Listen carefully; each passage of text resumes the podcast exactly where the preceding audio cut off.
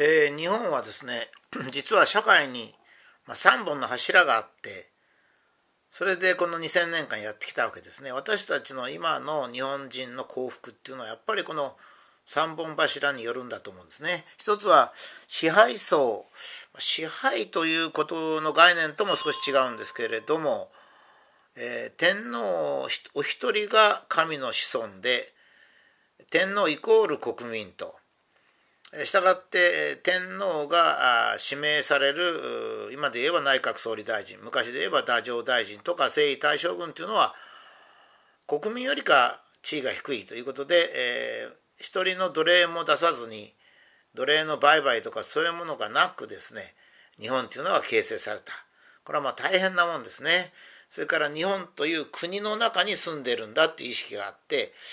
えー、日本は2000年前に国ができましたけれども次に国ができたのは、えー、ナポレオンの時の1800年のフランスですから、随分違いますね。もう一つは神様、えー、日本以外の国の神様って誰かお釈迦様とかイエス・キリストとかムハンマドとかいう方がおられてその方を神と崇めるもしくはそのお父さんを神と崇めるっていうのは形式なんですが日本の場合は神っていうのは自分とか家族を作った人たち。で人作ったものですね。ですから第一に自然。お天道様の下では嘘をつかない。もちろんお天道様がいなければ太陽がいなければ我々は寒くて死んじゃいますからね。それから海山川動物。こういった自然をですねあまねく崇拝したわけですね。それからもう一つは自分たちの祖先ですね。祖先っていうのは、えー、自分の親は2人、えー、親の親は4人親の親の親は8人、えー、8163264ともものすごい勢いであの祖先っていうのは増えますので、えー、日本人はもう全員同じ祖先を持ってるんだ。つまり全員が兄弟だという認識がありまして特にまあ祖先の場合は、えー、恨みを持って不幸に亡くなった人の怨霊をまあ、えー、さあの緩くするということですね、まあ、そういうことを中心として自然と祖先を敬ったわけですね。だから、えー、別に多神教でも一神教でもないんですね。多神教とか一神教っていうのは、えー、日本における神の概念の一つ古い形であって日本が古いんじゃないんですね。これはま宗教学者で間違ってる人もいるんですがそれからもう一つ男女男女を別のものと考えたんですね。えー、ヨーロッパは男が女を所有するというとこから出発しております。しかし日本は男性は男性女性は女性それぞれ性格の違う人類である。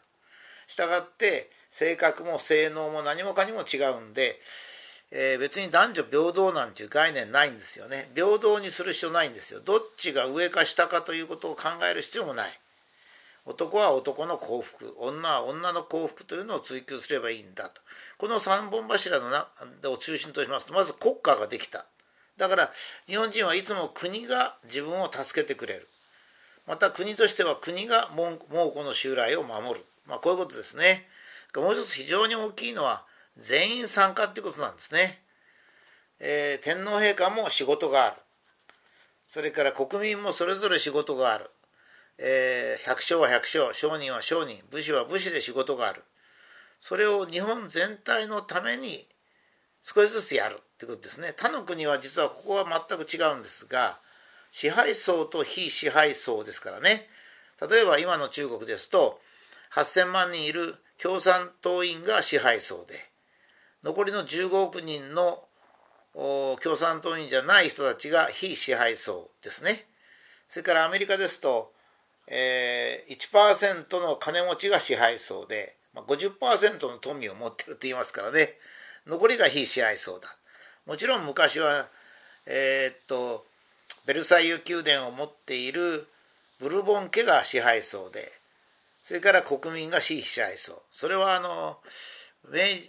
江戸の終わりから明治の初めにヨーロッパアメリカから来た人たちがもう愕然とするんですよ日本に来て。いやもう大名の屋敷に行ったらみんな貧弱だとところが農民の部落に行くとみんなニコニコしてるとこれはどうしたことかといぶかるんですけどこれが日本では支配層と非支配層がいなかったわけですね。あえて言えば天皇陛下お一人だけが 支配層なんですけど天皇陛下は自分の子供は国民だと言ってますからこれが支配層かどうか分かんないわけですね。天皇陛下が任命された人たちはもちろん国民よりか下ですからね。そうするとどういうことになるかっていうと男女も共同して一生懸命働くんですよ。別にあの今の夫婦みたいに男が働いた女が働いたどっちがやったら損得だとか台所かどっちがやったとかそういうケチなことは何もないんですね。結婚したら愛し合ってる男と女だから一致協力して得意な分野をやり才能を生かし幸福な家庭を作るっていうふうに考えるこれが日本の考えなんですね。全然悪くなるないと思いますけどね。その時になんか男が粗暴で女を叩いてあのやらせるとか女が口が達者で男がいたたまれなくなってしょうがないからやるっていうのが間違ってるそれはやり方が間違ってんであって根本が間違ってるわけじゃないんですね。それから個と集団もそうですね。ヨーロッパの個と集団というのは特にキリスト教の中世の歴史がありますからちょっと極端なんですが個を重視すぎるんですけど日本の場合は集団が幸福なら個人も幸福であるという調和なんですね。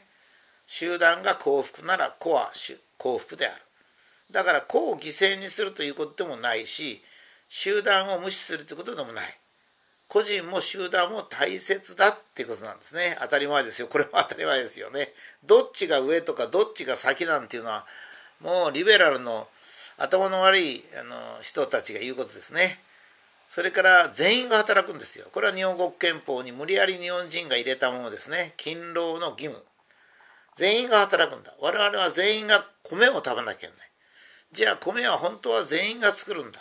お役所様ありがとうってことなんだ。だけども全員が百姓になるわけにもいかないのでお米を作る人もいるし洋服を縫う人もいるし電車を走らせる人もいる。だけど全員が働くんだっていうことですね。これは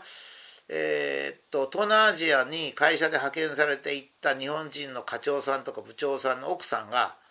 東南アジアでは必ず日本人ぐらいの給料が高ければ必ず現地もしくはフィリピンなんかのメイドを雇うわけですね。まあ、日本人も雇うんですけど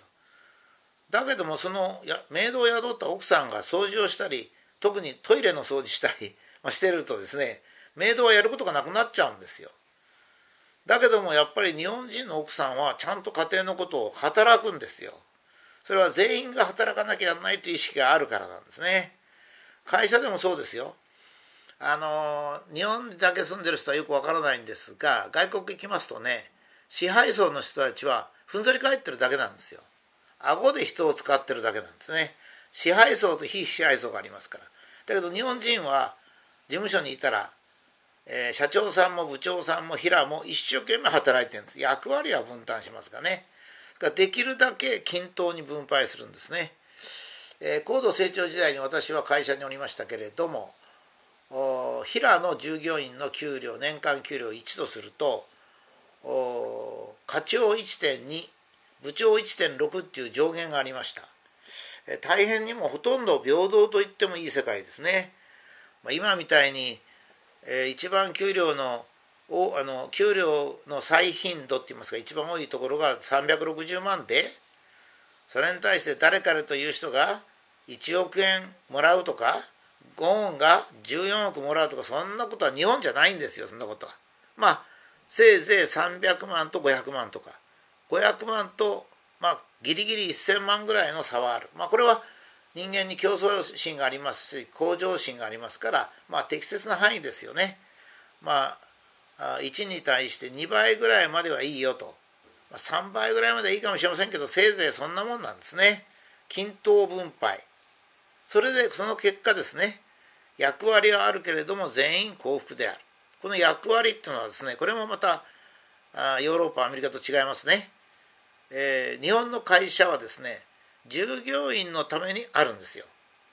従業員が幸福になるように役員が取締役が頑張って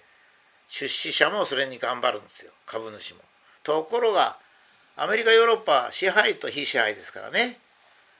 だから株主総会が全権持ってて株主が社員を所有すると考えるわけですよ。私はですね役員会でこういう経験したことあるんですね。なんだかうちの会社に金貸してる銀行が来てですね、えー、株主をもっと大切にしろって言うんですよ。金を出してる人が一番大切だって言うんですよ。それで僕は言ったんですよ。うちの会社は従業員のための会社で株主の方もお金を出してくれる方も大変に感謝してるけどうちの会社はそうではないんです。したら商法に反するっていうかいやそれ商法を改正せんといかんのですと。日本の商法はアメリカに真似をして作ったからダメなんですと。日本の商法を作り変えて日本っていうのは全部が天皇から宗教から男女から社会から全てが日本人のためにあるんですから。株主のためなんかありませんよと。株主のためなんか言ってるとアメリカみたいに支配層と非支配層とできちゃいますよと。で日本がですね、まあ、世界で一番強かったんですよね。戦争してもモンゴルのモンゴルを破りロシアを破りってやってきたわけですね。で産業でもジャパンアズナンバーワンと言われたわけです文化も香ってたわけですよ。なぜか。それは全員参加の国だったからですよ。それは全員参加の国とですね支配層が、えー、いいところを取って非支配層が恨みを持ちながら仕事をするっていうんじゃ全然違いますからね日本は全員が喜びながら仕事をしたんですよ。ええ、ですからいわゆる共産主義っていうのは日本で最初に成立したんですよ今から2,000年ぐらい前に。今の共産主義っていうのは人殺しをする主義ですからこれはもう全然話になりませんね。ですから日本人はもっと全員参加思想何でも全員参加しそうまあちょっとコロナウイルスの対策は全員参加が行き過ぎた例ですけどね 完全に行き過ぎてるけどまあたまにはちょっと行き過ぎるというところはあってそれはまあ日本人としては反省しなきゃいけないと思いますがその他はやっぱり全員参加ですよ。え人間なんてのはどの人も同じなんですから。大体この前なんか環境大臣みたいな人がですね国民の環境意識を増大させるためにレジ袋を有料化するアホ言うなって言うんですよ。あのその環境大臣はですね年間収入がすごく多いんですよ。収入が多くて環境に貢献してる人は一人もいませんよ。だって1億年に1億円を使う人と300万円を使う人とどっちが物質を多く使うかって言ったら1億円使う人が多く使うんですよ。え300倍か30倍か？ですからね話になんないんですよ。嘘を言ってるわけですよ。市役所にも僕いつも言うんですよ。あのよくね市民の環境意識を向上させるっていうけど本当にそうですか？市民の方が環境意識が本当に市役所よりか低いんですか？何を言ってんですか？環境っていうのは人々が楽しんでかつ地球環境を守るってことであって全員が貧乏なら市役所の人の賃金を年間100万にしたらどうですか？と。まあ、こういうわけですよ。まあ、日本の全員参加の人はいいですね。まあ、ぜひ会社でもどこでもこのひばりブログを読んでる人は全員参加しそう。自分が幸福だから幸福になれるわけじゃない。日本全体が幸福なら幸福になれるという考えですね。相手が幸福なら自分も幸福になれる。相手を非難したら自分は幸福になれない。まあ、そういうことだと私は思います。